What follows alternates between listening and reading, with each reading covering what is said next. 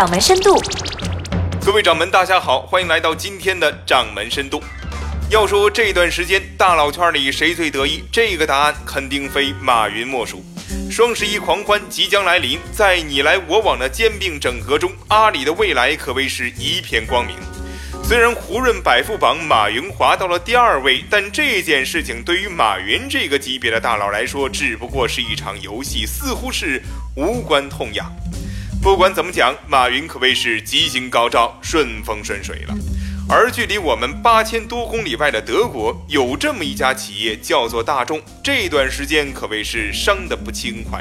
因为持续发酵的大众柴油门事件，大众股票市值狂跌，CEO 黯然离职，企业开始裁员，约一千一百万辆汽车等待召回。这家德国最大、全球五百强排名第八位的企业，似乎是大厦将倾。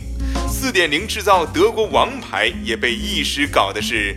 灰头土脸，很多人注意到，近年来大众汽车早已是事故质量频发，但很少有人留意到尾气门事件的背景，则是大众汽车成立七十八年来，终于在二零一四年攀上了全球汽车业霸主的宝座。当年汽车销量是九百九十二万辆，超过了丰田公司的九百八十二万辆。无独有偶，在2007年，当丰田汽车终于赶超美国通用而跃居全球老大的时候，随之而来的则是2008年巨亏35亿美元，以及2010年一月底之前四个月内空前规模的汽车召回。我们不禁要问：难道传统制造业的老大魔咒显灵了吗？那在互联网行业有没有所谓的老大魔咒呢？无疑，对于很多企业而言，市场竞争本身在很大程度上就是一种赶超行为。但作为一种制度安排，赶超战略却是害人匪浅呀。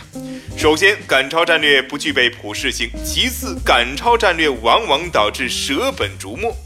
实际上，赶超战略背后是一种追逐市场份额的线性思维模式，这就违背了生态系统的自然平衡法则。谁都明白，当一家企业的市场占有率超过百分之五十之后，它就无法再使企业份额再翻番儿了。一方面是企业发展的瓶颈，包括综合成本抬高、创业精神退化；另一方面，竞争对手的模仿创新的层出不穷。更何况，消费者怎么会围着您一个人转呢？不管是大众的尾气门，还是丰田的召回门，危机全面爆发之前，早已是质量事故频发，消费者投诉不断。这就说明销量规模之大，已经超越了企业资源配置和组织管控的极限。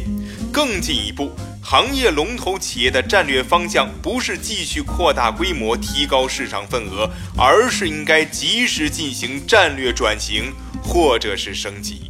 您正在收听的是《掌门深度》。好空调，格力造。一向以专注空调制造的格力电器，两年前就开始推出了晶弘冰箱大松生活电器了。然而，二零一五年的中报显示，格力电器营业收入同比下滑了百分之十三，其中空调主业的收入下滑了百分之十七。本来业绩波动对于企业来说是个很正常的事情，但是格力的问题就是实在是有些严重啊！从一九九五年开始，格力空调就位居中国空调行业榜首，从二零零五年起跃居全球销量第一。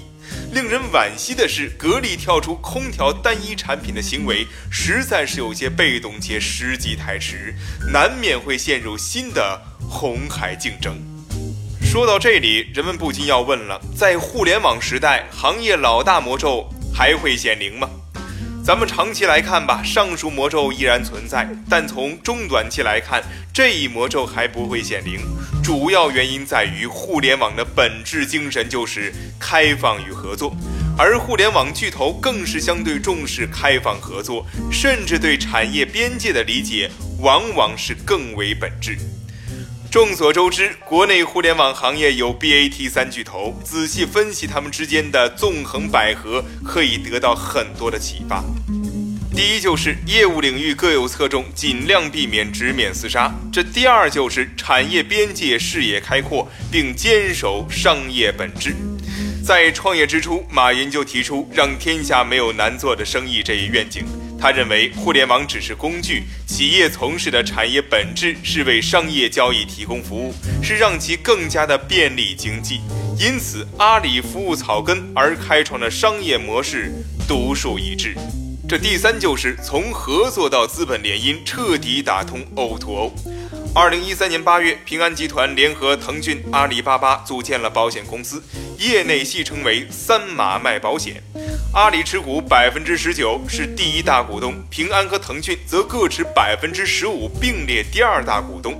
此外，还有携程、优付等网络科技型中小股东。通过众安在线财产保险公司，淘宝、腾讯获得了保险牌照，平安则获得大数据和互联网的营销经验。就这样，BAT 三巨头从相对的分业竞争，迅速走向了资本联姻和战略结盟。所谓的姑表亲，娘舅亲，砸断骨头，咱还连着筋呢。